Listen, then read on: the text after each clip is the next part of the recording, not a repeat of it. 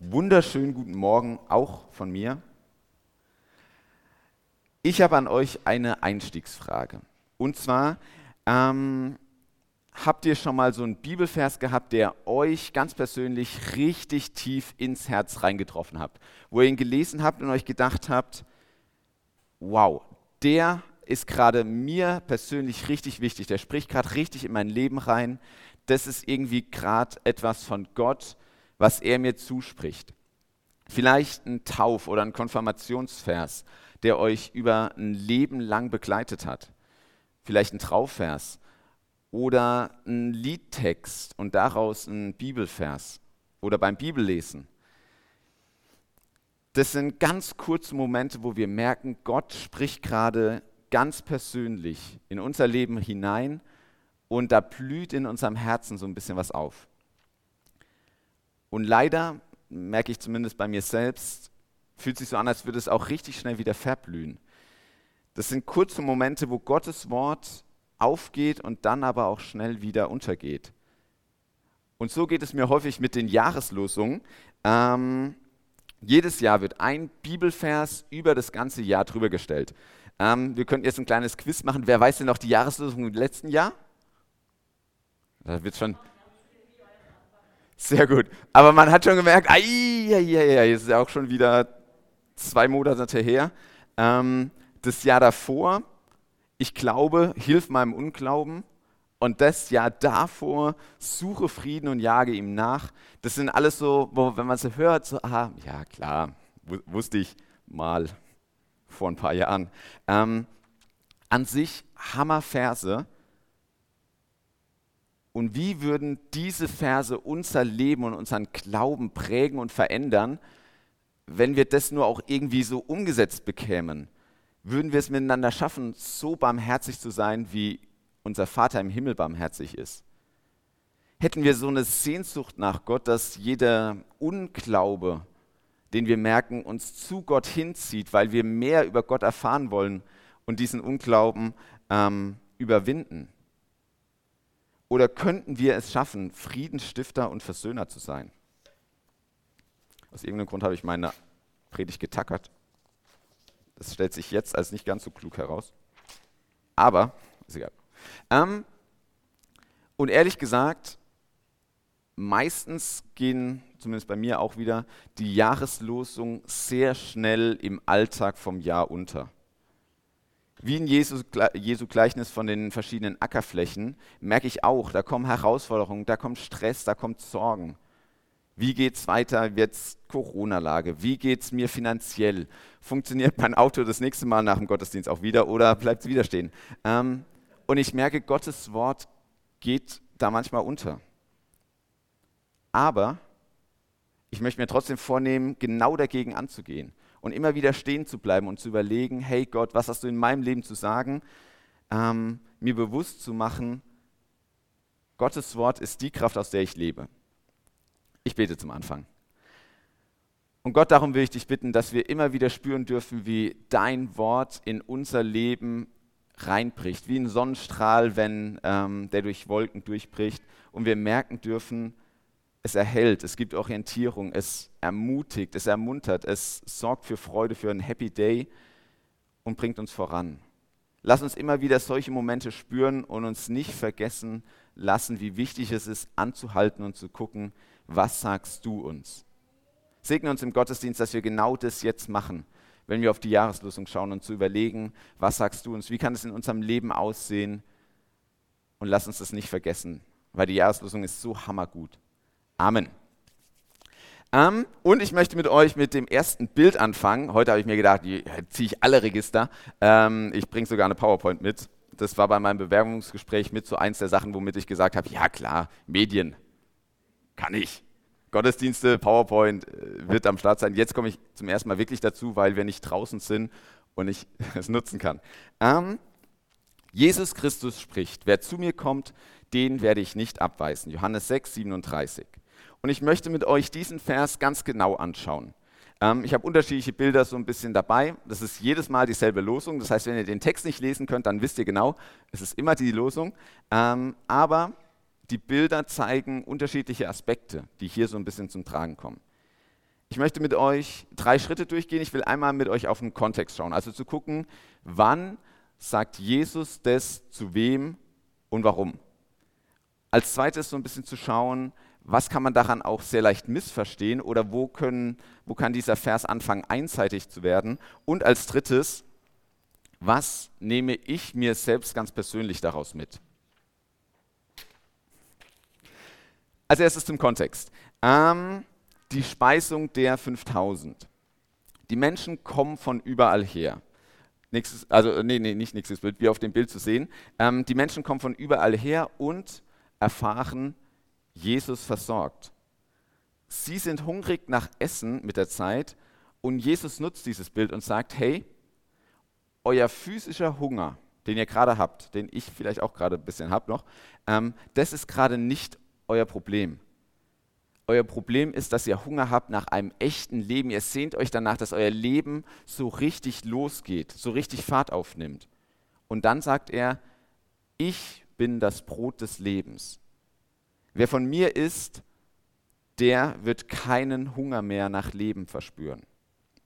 Um ihnen zu zeigen, dass er aber auch ihren geistlichen Hunger stillen kann, versorgt er ihren physischen und dann Speisung der 5000 teilt aus. Wichtig ist jedoch diesen Hunger, dieses Bedürfnis nach Leben.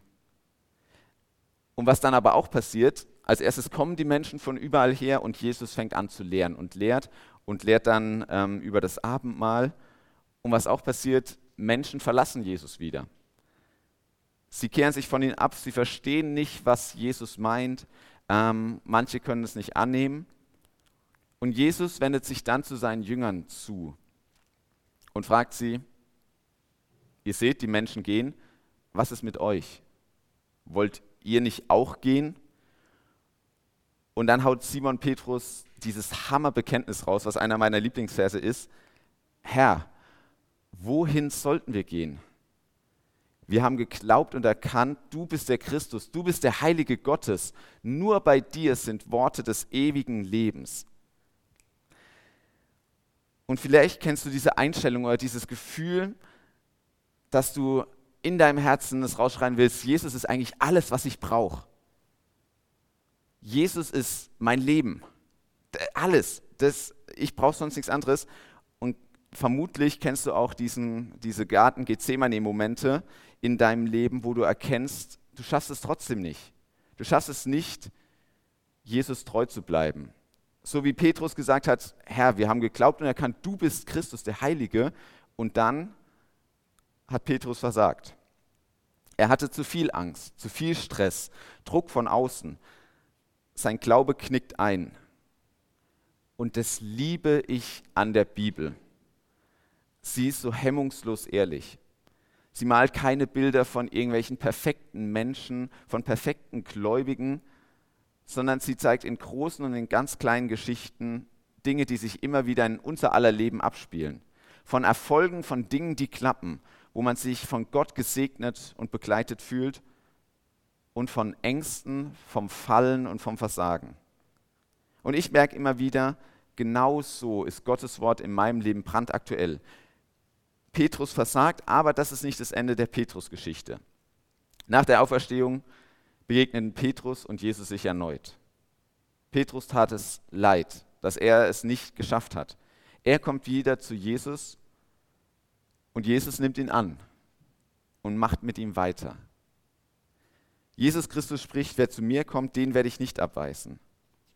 Jesus Christus spricht auch, wer wieder zu mir kommt, den werde ich nicht abweisen. Egal welche Schuld. Egal. Ich weise dich nicht ab, ich nehme dich an. Zweites Bild. Ähm, wir können diesen Text aber auch sehr leicht einseitig verstehen. Ähm, ich glaube, den Text kann man gut lesen. Ich weiß nicht genau, wie gut man äh, das Bild erkennen kann. Für äh, geübte Augen der äh, Kunstgeschichte, die erkennen darin natürlich von äh, vielleicht Picasso, ich weiß jetzt gerade nicht, nicht ganz genau, nee, oder Rembrandt, ähm, der verlorene Sohn, ähm, ich, ich habe keine Ahnung von Kunstgeschichte, ihr merkt. Ähm, aber, aber ich finde dieses Bild trotzdem richtig stark. Ähm, das Bild zeigt die große und bedingungslose Liebe Gottes. Die Jesus für die Menschen hat. Aber sie zeigt auch, jeder Mensch lädt Sünde auf sich, die uns von Gott trennt. Das ist dieses starke Bild im verlorenen Sohn. Und es ist total wichtig, das nicht aus den Augen zu verlieren. Ähm, Gottes Liebe für uns wird manchmal ein bisschen überbetont und wir vergessen, es gibt auch so etwas wie Sünde. Ähm, es ist wichtig, dass wir Gottes Liebe immer wieder ganz groß malen, weil sie Leben verändert, weil sie mein Leben verändert hat. Sie verändert meinen Blick auf mich selbst, wie ich mich selbst wahrnehme, und sie verändert meinen Blick auf andere Menschen, die ich dann auch sehe als Geliebte Gottes und gleichzeitig als von Gott getrennte. Wir dürfen nicht vergessen, wir sind Sünder. Wir lügen auch, wenn es nur so kleine Notlügen sind. Wir betrügen auch, wenn es nur im Vokabeltest ist. Ähm, wir denken und reden nicht liebevoll übereinander. Wir behandeln andere, aber auch oft uns selbst schlecht. Wir laufen eher Geld, Anerkennung, Lob oder Liebe von anderen hinterher, als uns danach zu fragen, was möchte Gott für mein Leben. Und das trennt uns von Gott, so wie den verlorenen Sohn immer wieder und auch wie bei Petrus. Gott ist treu, wir sind es oft nicht. Und es ist deswegen wichtig, aus den, nicht aus den Augen zu verlieren, weil wir sonst vergessen, was Jesu Tod für uns bedeutet. Was es bedeutet, dass wir wieder zu Gott kommen dürfen, dass Gott uns wieder annimmt. Wenn wir die Schuld, die wir auf uns geladen haben, vergessen, dann ist es ähm, nicht mehr ein riesengroßes, überwältigendes Geschenk, wenn der Vater uns wieder annimmt und wir heimkommen dürfen. Das Evangelium ist dann keine frohe Botschaft, wenn man vergessen hat, was Sünde ist. Wir dürfen wieder zu Gott heimkommen. Und das ist äh, in dem Wort Gnade so ein bisschen drin. Häufig hat keiner eine Ahnung, was eigentlich Gnade so ganz genau ist. So, wenn man so jemanden, will jemand kurz Gnade definieren. Ich würde mir damit sehr schwer erstmal tun, und ich habe studiert, ähm, weil ich finde, Gnade, man hat so ein Gefühl, was es so sein müsste, aber so ganz genau, scharfkantig zu definieren, das fällt einem dann doch oft schwer. Vergeben zu bekommen ist ein Geschenk. Zu Jesus kommen zu dürfen und zu können, erarbeiten wir uns nicht durch christliches Verhalten. Es bleibt Geschenk und als solches haben wir zwei Möglichkeiten. Wir können es annehmen oder wir können es ablehnen. Und mit diesem Geschenk wollten, wollen wir mal als Hintergedanke noch weitergehen. Drittes Bild. Habt ihr auch da vorne? Ähm, Jesus Christus spricht, wer zu mir kommt. Jesus kommt den Menschen sehr nahe, ja, aber Jesus zwingt sich nie auf. Er sagt in Offenbarung 3, Vers 20, siehe, ich stehe vor der Tür und klopfe an. Jesus stürmt nicht unser Leben wie ein SWAT-Team. Jesus klopft an unserer Herzenstür an und wartet. Siehe, ich stehe vor der Tür und klopfe an. Wenn jemand meine Stimme hört und mir die Tür öffnet, zu dem werde ich eintreten und mit ihm das Abendmahl halten und er mit mir. Die Verantwortung liegt bei uns. Jesus spricht, wer zu mir kommt, den werde ich nicht abweisen. Aber Jesus nimmt uns diese Entscheidung nicht ab. Er wirbt um uns, er lädt uns ein, er reicht uns die Hand, aber er zwingt uns nicht. Es liegt in deiner Hand, zu Jesus zu kommen. Ein letzter Gedanke, so ein bisschen ähm, zum Ende kommt, Bild 4. Jesus Christus spricht. Jesus spricht diesen Satz. Es gibt ein, ich finde es richtig cooles christliches Poster. Ich habe es leider nicht im Internet gefunden, sonst hätte ich es hier euch auch noch an die Wand gemalt. Ähm, da drauf steht, es gibt einen Gott. Du bist es nicht. Und darin steckt super viel Weisheit, finde ich. Wir lernen zu unterscheiden, wir sind Werkzeuge, mit denen Gott sein Reich baut. Und dann, finde ich, kann man auch ganz selbstbewusst sagen, wir sind der Hammer. Leute, ihr, ihr seid auch der Hammer. Ähm, vielleicht gibt es auch ein paar Schraubendreher unter euch ähm, oder Wasserwagen. Also, ihr, ihr, wisst, ich darf sagen von mir selbst, ich bin der Hammer, ihr seid der Hammer. Ähm, aber wir können unsere Arbeit nur da machen, wo Gott uns gebraucht. Jesus sagt an anderer Stelle im Johannesevangelium, ich bin der Weinstock und ihr seid die Reben. Wer in mir bleibt und ich in ihm, der bringt viel Frucht. Aber ohne mich könnt ihr nichts machen. Und Deutsche hassen diesen Trick, aber es ist so, ohne Gott können wir nichts im Reich Gottes tun. Ohne Gott, der uns gebraucht, sind wir wie ein Hammer, der auf einer Baustelle liegt. Vielleicht fühlt er sich besonders wichtig, weil, sind wir ehrlich, Hämmer sind schon der Hammer. Ähm, und vielleicht denkt er, ja, hier ist genau der richtige Ort für mich. Weil er sieht, es gibt super viel zu tun, super viele Einsatzmöglichkeiten für einen Hammer. Ähm, und vielleicht stimmt es sogar. Aber ohne Gott, der uns gebraucht, gibt es keinen Fortschritt, kein Vorankommen, kein Wachstum. Jesus Christus spricht, wer zu mir kommt, den werde ich nicht abweisen. Und ich möchte diesen Satz in meinem Leben für andere umsetzen. Ich möchte so handeln ähm, und so von Kindern, von Teenagern, von Jugendlichen, von Mitarbeitern, von Rentnern, von allen Menschen, so möchte ich wahrgenommen werden. Ich möchte, dass Christus sich in mir widerspiegelt, so wie hier in dieser Wasserreflexion. Aber ich bin nicht Jesus. Und ich kann nicht immer. Manchmal schlafe ich schlecht und das reicht schon. Manchmal habe ich Stress auf der Arbeit oder in der Schule, im Freundeskreis oder sogar in der Gemeinde. Manchmal mache ich mir zu viele Gedanken und Sorgen. Wie geht es jetzt weiter? Was kommt als nächstes? Was steht an? Und ich könnte noch ein Dutzend anderer Beispiele aufzählen. Ich bin nicht Jesus. Er kann sagen, er nimmt jeden immer an und weist niemanden ab. Ich will es sagen und versuchen, wo es geht, aber ich merke, ich bin begrenzt. Ich kann nicht immer sagen zu allen Terminen, ja, bin ich dabei. Mein Tag hat auch nur 24 Stunden. Ich will auch nicht immer. Auch wenn ich eigentlich gerne wollen würde, dass ich wollte, wollen, immer wollte. Ja, ihr wisst, was ich meine. Konjunktiv 2. Ähm, aber manchmal fehlt es mir einfach an Kraft, an Motivation. Manchmal fehlt es mir an Geduld. Manchmal fehlt es mir auch am Glauben, dass es doch letztlich in Gottes Hand liegt und nicht in meiner. Aber ich sollte auch nicht immer. Es gibt unter Christen ein, auch ein ungesundes Maß an Selbstaufopferung für andere. Wenn ich immer nur von einem Termin zum anderen hetze und gar keine Zeit mehr für mich habe, weil ich überall dabei sein möchte.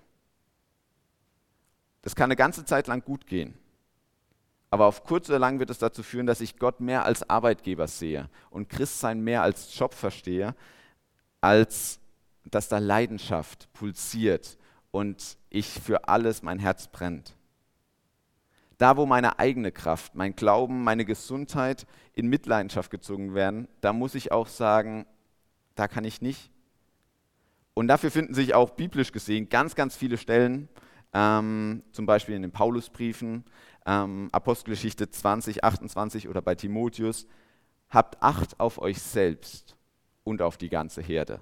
Aber auch ein, verliert euch selbst nicht aus den Augen. Versorgt euch selbst. So ein bisschen wie diese Ansagen im Flugzeug, ähm, in case of emergency, also im, im Notfall, äh, falls der Notfall eintritt, versorgen sie zuerst sich selbst und dann helfen sie anderen. Weil wir wissen, wenn, wir, wenn es uns selbst nicht gut geht, dann fällt es uns auch unglaublich viel schwieriger, für andere zu sorgen. Die Jahreslosung lädt uns als Christen dazu ein, anderen so eine Liebe entgegenzubringen. Und so zu handeln, ja, und gleichzeitig nicht zu vergessen, wir sind nicht Jesus. Wir können nicht machen oder wirken, dass Menschen glauben oder zum Glauben kommen. Nächstes Bild. Aber wir dürfen Menschen diesen Gott vorstellen, der sie vorbehaltslos annimmt und mit Liebe überschüttet. Der wirklich von sich sagen kann, wer zu mir kommt, den werde ich nicht abweisen. Und der sich mit ihnen auf eine Glaubensreise macht, so wie wir alle sie erleben, zu lernen, was das für ihr Leben bedeuten kann, mit so einem Gott unterwegs zu sein. Ich bete. Herr Jesus, wir danken dir dafür, dass du uns Glauben schenkst. Und wir danken dir dafür, dass du uns in deinem Reich gebrauchst, dass wir der Hammer sein dürfen. Und gleichzeitig wollen wir dich bitten, dass wir nie aus den Augen verlieren, du bist derjenige, der wirkt. Du bist derjenige, der auch Interesse, viel mehr Interesse daran hat, wer aus uns wird, als was wir für dich leisten können. Weil du mit uns die Ewigkeit verbringst. Herr Jesus, danke dafür, dass du uns in der Jahreslosung dazu aufrufst, diese Liebe weiterzugeben, diesen Gott den Menschen vorzustellen und vor Augen zu malen und sie zu so einer Beziehung einzuladen. Und gleichzeitig hilf uns immer wieder demütig zu sein und darauf zu schauen, wo wir eingesetzt werden können, aber was wir auch nicht tun können.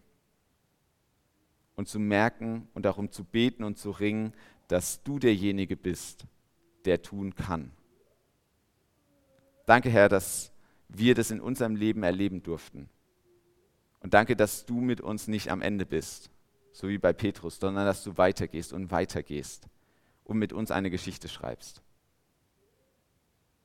Amen.